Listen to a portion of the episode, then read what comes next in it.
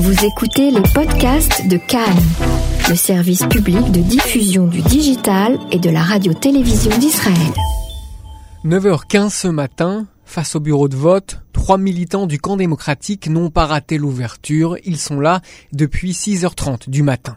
Le trottoir de la rue Géoula est exigu, personne ne peut leur échapper. Sans agressivité, mais sans relâche, ils s'adressent à l'ensemble des passants qui s'apprêtent à effectuer leur devoir de citoyen et tentent de les convaincre. Si une dame âgée les remercie avec chaleur, un jeune couple les rembarre avec fermeté. L'exercice est difficile, il reste encore une journée entière à tenir. Mais ces militants du camp démocratique sont animés par la flamme du dernier souffle, du désespoir. Ils affirment que la démocratie israélienne vit ses derniers jours si Benjamin Netanyahu est élu. En Israël, les débats ne se limitent pas aux abords du bureau de vote. N'importe quel échange, même commercial, offre l'occasion de discuter politique. À la caisse de son restaurant situé entre Florentine et Yafo, un employé entend deux francophones commander. Il tient sa proie et va pouvoir discuter politique. Une première question est posée pour savoir si ces deux clients sont israéliens ou bien de passage. Nevant d'Israël répond l'un des deux. Le serveur se précipite alors pour leur demander quel est leur vote. À droite, répond l'un des deux clients. Très bien, affirme le serveur qui hésite encore entre le parti orthodoxe chasse ou bien le Likoud. Lorsqu'un client lui rappelle que le Premier ministre sortant connaît bien le goût de la crevette, il répond que cela ne le dérange pas dès lors qu'on ne vienne pas le déranger, lui, le religieux.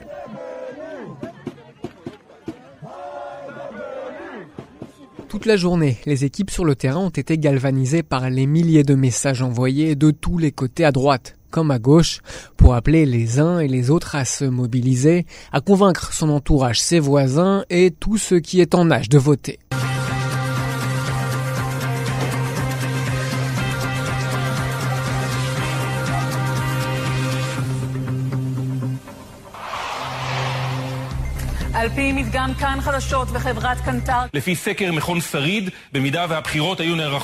En Israël, il est interdit de publier des sondages 24 heures avant le scrutin.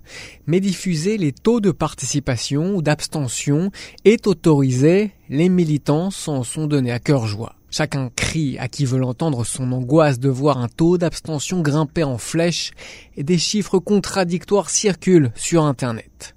Les militants de gauche publient des cartes alarmistes censées montrer une faible mobilisation des villes ou des zones qui votent à gauche.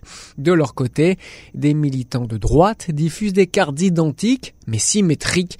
Ils affirment que les électeurs de droite ont oublié d'aller voter et que l'heure est grave.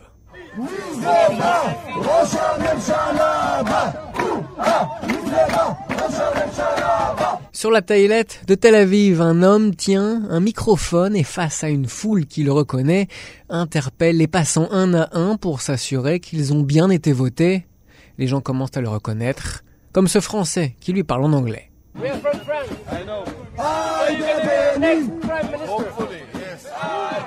Et on l'entend avec les chants de soutien. Cet homme n'est pas un simple activiste. Il s'agit de Benny Gantz, en personne du parti Carol Lavan, venu mouiller le maillot en terre acquise, Tel Aviv. Le slogan du jour est simple. On vote, on vote.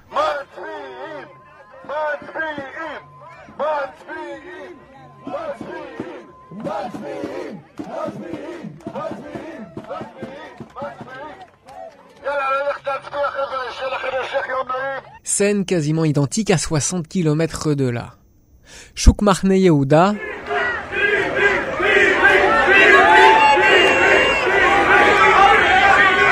Benjamin Netanyahu, tout comme son rival Benny Gantz, a multiplié les vidéos sur les réseaux sociaux.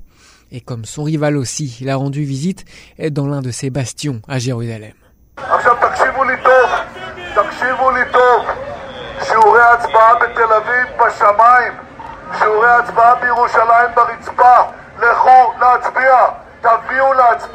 La plupart des candidats sont allés au contact direct des électeurs.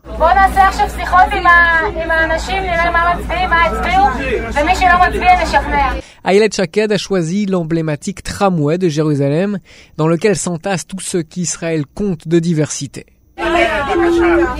Dans une vidéo Facebook, on aperçoit la candidate Yamina se frayer un chemin entre les juifs et juifs orthodoxes, entre les laïcs et potent de toutes les couleurs.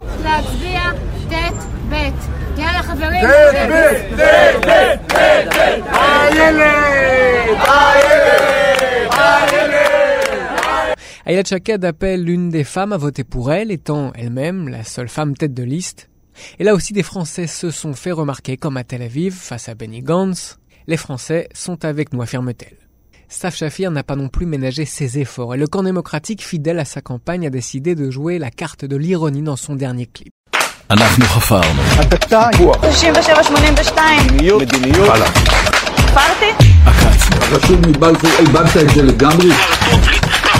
Nous avons rabâché nos messages, nous avons égratigné nos adversaires, peut-on entendre Maintenant, à votre tour?